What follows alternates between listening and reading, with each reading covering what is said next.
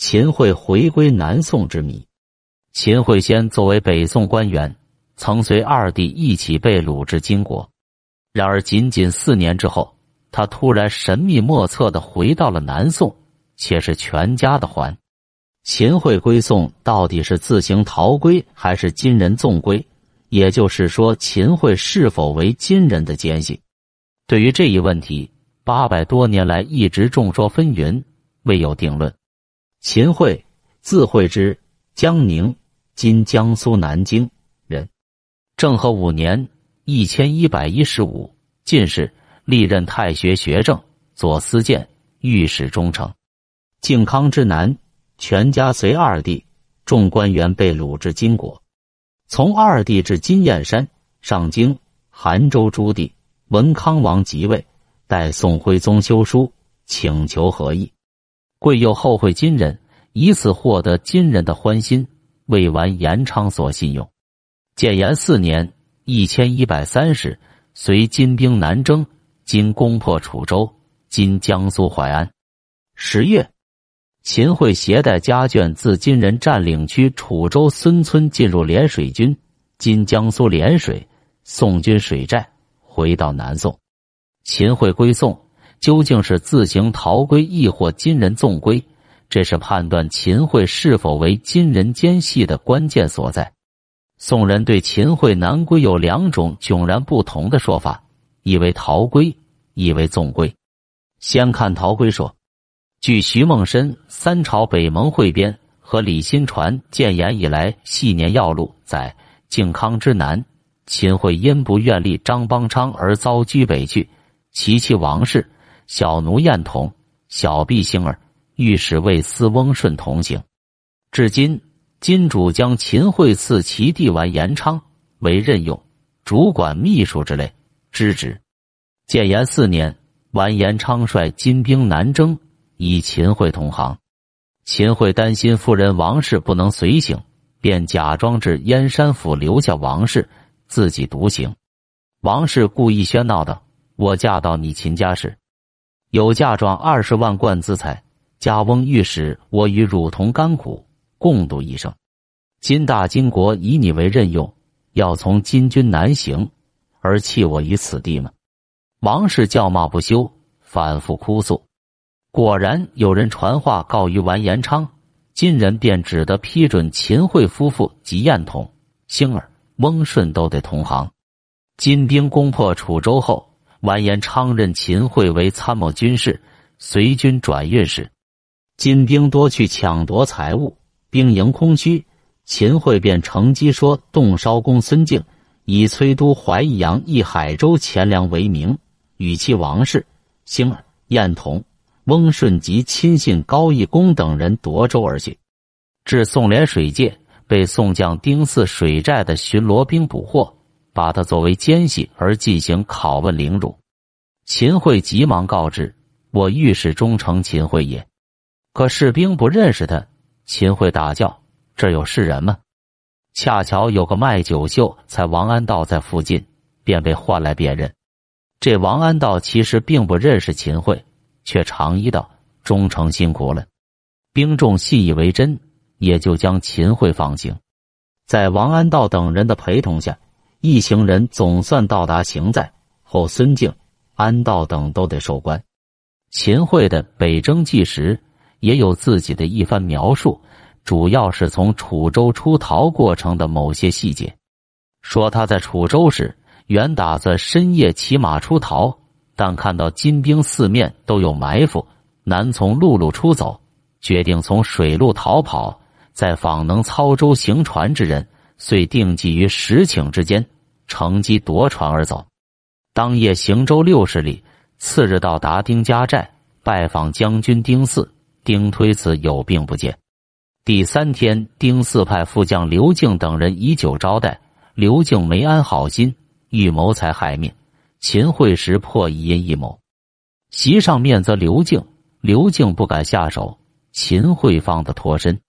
他又亲自到丁四军营，定仍拒绝接见，秦只好返回州中，从海上发舟赶赴行在。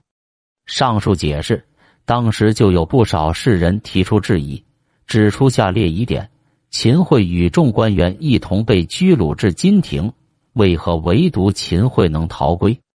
金军令秦桧从军办事，为防其逃跑，必留其妻子为人质，怎么可能让他们夫妇同行呢？甚至还有小奴、小牌、侍卫也一同逃归，简直让人不可思议。从楚州南逃也有千里之遥，途中要跋山涉水，难道金国毫无防禁之设？刘敬既欲图财害命，说明秦桧必有可观的随身之物，这哪会是定计于实情之间的仓促出逃呢？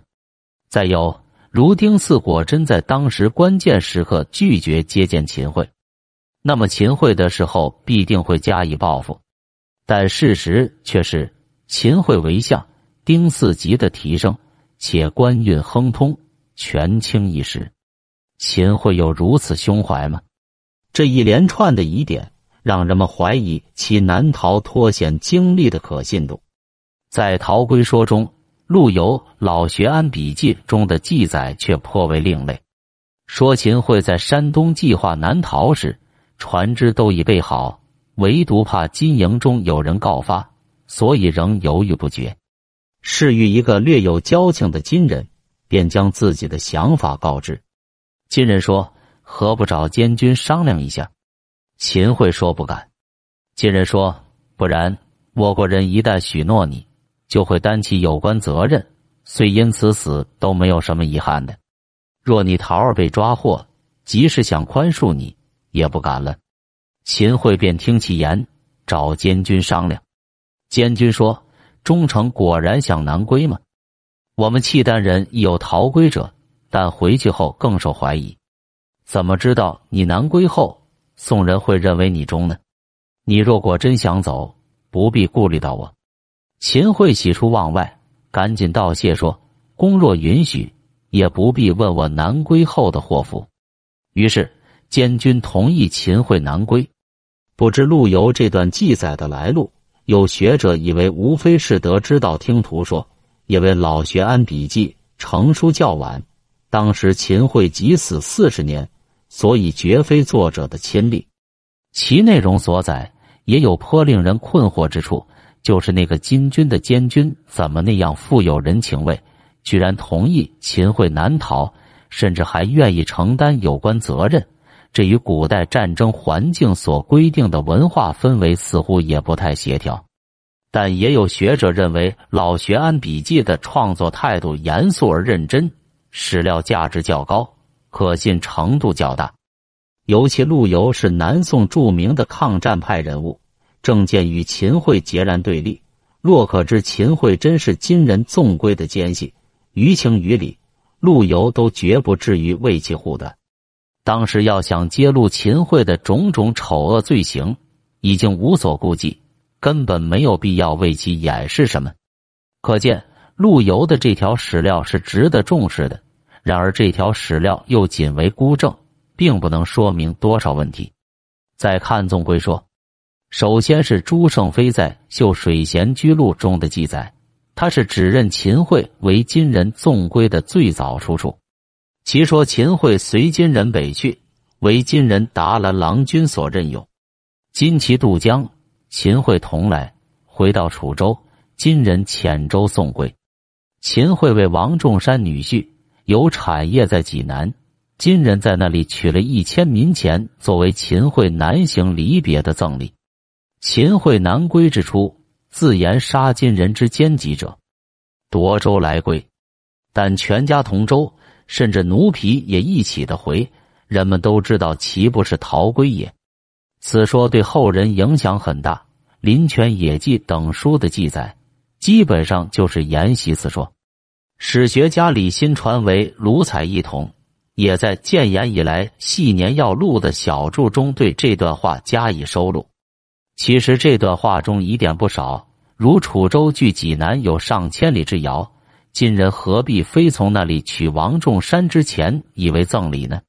有送铜钱，一民重五斤，千民就是五千斤。秦桧长途跋涉去南宋，能带这么重的东西吗？更何况是称言逃归，这样不是露出马脚了吗？如果说这千民并非铜钱，而是指金银的价值，那朱胜妃又从哪里得而知之？秦桧《北征纪时》及上述陶龟记载材料中，并无自言杀金人之奸计者。夺州来归之语，要知道秦桧随金军南征，既有人监视，像秦桧这么一个手无缚鸡之力的文官。哪有这么容易就可将监视之人杀死而逃走呢？所以此说不知朱胜飞从何而得来。本书既如此不利于秦桧，在朱胜飞生前就颇难流传；反之就很难说没有后人的附议之词。如末句人皆知其非逃归也，在朱胜飞有生之年，朝也不会有此共识，当为后人推测之词。所以有学者认为，《秀水贤居录》的这段记载不可信。朱胜飞为南宋初大臣，早年曾追随黄潜善，诋毁李纲，排斥赵鼎，唯实论所轻。他与秦桧的积怨也颇深。秦桧首次罢相，就由吕一浩镇和朱胜飞、黄龟年等人排挤弹劾所致。及秦桧复相，就对朱实施报复。朱被罢官，居湖州八年而卒。《秀水贤居录》就撰成于他晚年退居秀水的日子里。期间，朱胜飞对秦桧已恨得咬牙切齿，不能排除朱因嫉恨而报复的可能性。从另一角度看，如果朱胜飞真的掌握了秦桧为金人纵归的确凿证据，此事关系到南宋政权的安危，更是他再次扳倒政敌秦桧。邀功请赏的极好机会，他怎么会仅仅写于私记而不向朝廷报告呢？所以这段记载可能来自于道听途说，也可能是个人的臆测，恐怕是公结的成分多于事实。其次是无名氏的《中兴姓氏录》记载说，秦桧在大金国时，为徽宗作书上年函，以结合意。年函喜之，赐钱万贯。卷万匹。建炎四年，大金军攻楚州，乃使秦桧乘船舰全家后载而还，使结合意为内助。秦桧至涟水军贼丁四寨，诸将猜度说：两军相距，岂有全家后载逃归者？必大金使来一因一坏朝廷，一速追之，以绝后患。贼军参议王安道，既逢有毅力保护之，说。此人是朝廷大臣，御史忠诚。万一事平，朝廷追究起来，我军将被加罪。最好还是送至朝廷。丁四便令安道有意送到镇江府。秦桧见大将刘光世，首言讲和为辩，光是送至朝廷。这段话的疑点也颇多。此时是宋急于求和，而今往往拒绝之。秦桧为已成俘虏的宋徽宗上书年函，以结合意。年寒怎么会高兴的赐他巨额钱券呢？金人如派秦桧做奸细，为何要使其乘船舰全家后载而还？如此招摇，这不是自曝身份吗？秦桧只连水军尚未查实身份，诸将就要追杀这位原朝廷大臣，于情理也不太相合。秦桧南归，并未经镇江府，何以能见到大将刘光世？为什么秦桧在这时要说一番讲和为辩的话呢？文中称南宋军队为贼，而称金国为大金，用词之颠倒怪异，其作者也令人生疑。再次是署名金通直郎秘书省著作骑都尉张师言的《南迁录》，其记载说，根据金国史。天会八年（一千一百三十四）冬，金诸大臣考虑南宋君臣正在竭力复仇，要想办法制止他，而形势的发展看来难于使他自行屈服。鲁王说：“唯有派个宋臣先归，对其君臣是以威胁，使他们顺从合意，而我方假装不从，然后勉强同意，事情或可以定。”忠宪王说。此事在我心里已考虑二年了，只有一秦桧可用。秦桧出来说：“赵氏得人心，必将有人继承其业，说张邦昌不为人所悦服，虽立又何几于事？不及半年，其言戒宴。我颇喜欢这人，放在军中是以办事，能为取顺从，见货也予以行事利害，始终言难自难，北自北。若纵之归国，宋仁喜慷慨说是秦桧必能得志，也只有此人能助我金国。等到中宪王长的权位时，其计划开始执行。南迁录主要记载金宣宗贞佑元年（一千二百一十三）。今南迁汴京事迹，成书时间较老学庵笔记更晚。作者张师言不详其人。宋陈振孙直斋书录解题认为，此书为宋仁度撰以血愤之词，据假造事实以佐证之，其间有明显牵强附会者，而岁月时间又皆敌五不合，更证其伪造妄作。清四库全书总目也指出。通关全书传错谬妄，不可胜举。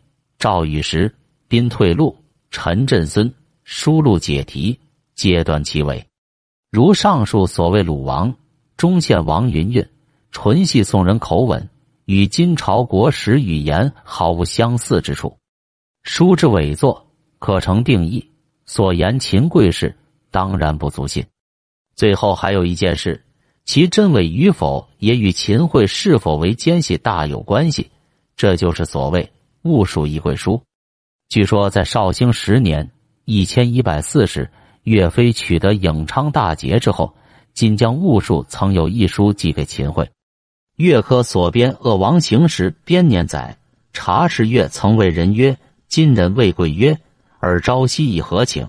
而岳飞方为河北图，且杀无序。”不可以不报，必杀岳飞，而后和可成也贵于是杀先臣以为信。岳克还说，岳飞颍昌大捷，杀其统军上将军夏金吾，并在另一处说夏金吾及戊戍之序。这条记载及相关材料别无旁证，因而引起后世的争议。有学者认为此条史料为孤证，像以资料丰富著称的。三朝北盟汇编、建炎以来系年要录等史籍，可谓网罗荟萃，然都不在此事。与查阅同时代的胡权等人，都是坚决的反秦派，一贯竭力声讨秦桧的卖国行径，可是都没有提到过秦桧有这桩内外勾结、卖国求荣的事情。所以，很可能是岳珂的杜撰，因为恐犯指责剩余的大罪。便把罪名加在秦桧头上，以此解释秦桧要害死岳飞的背景原因，也为其祖昭雪提出最有力的证据。同时，《金陀岁编》卷十六所录王贵影昌节奏中，未见有金将教下金吾者，连金史中也没有上将军下金吾其人。退一步说，即使金国有下金吾其人。也不可能是戊戍的女婿，因为女真习俗禁止与外族通婚，贵族尤其这样。另外，如果杀岳飞是宋金合约的先决条件的话，那么绍兴合约的达成应在岳飞死后，而实际上合约产生在岳飞被害前一个多月，而合约缔结前，秦桧曾经把屠刀指向韩世忠。这不是与金人的要求相左了吗？还指出高宗与秦桧尽管求和心切，如果认为他们相信只要杀害了岳飞，就能保证狡诈凶恶的金人会接受和议，似乎将他们两人看得过分天真了一些。总之，这条材料为孤证，并不可信。也有学者反对简单否定此事。由于秦桧父子当权时肆意篡改历史，而使当时有关岳飞的记载残缺不全、错误百出，其中不乏荒诞离奇、面目全非之处，所以不能苛求岳科金陀淬编有关的错愕和疏略，也不宜对缺少旁证的史料一概否定。宋朝的奏节常常不用金军将领的全部官衔和真实姓名。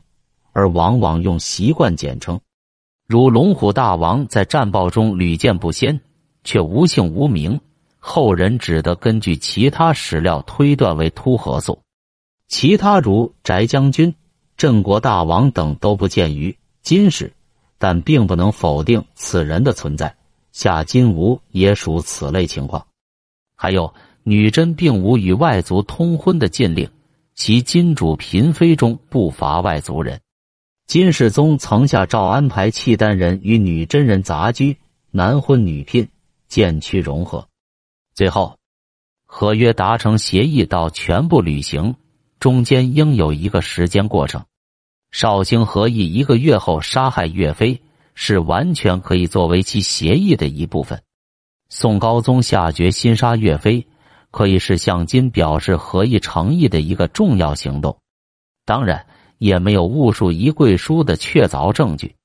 尽管秦桧南归后的所作所为确实很像一个金国打入南宋内部的奸细，但人们也确实拿不出一条确凿的证据来加以证实。秦桧死后的一百余年间，人们对他十分痛恨，对他的南归，尤其是全家的环，觉得甚为可疑。但依然无一人能够提供出确凿的史料来证明秦桧就是金人纵贵的奸细。若没有更新的史料发现，这个谜难以解开。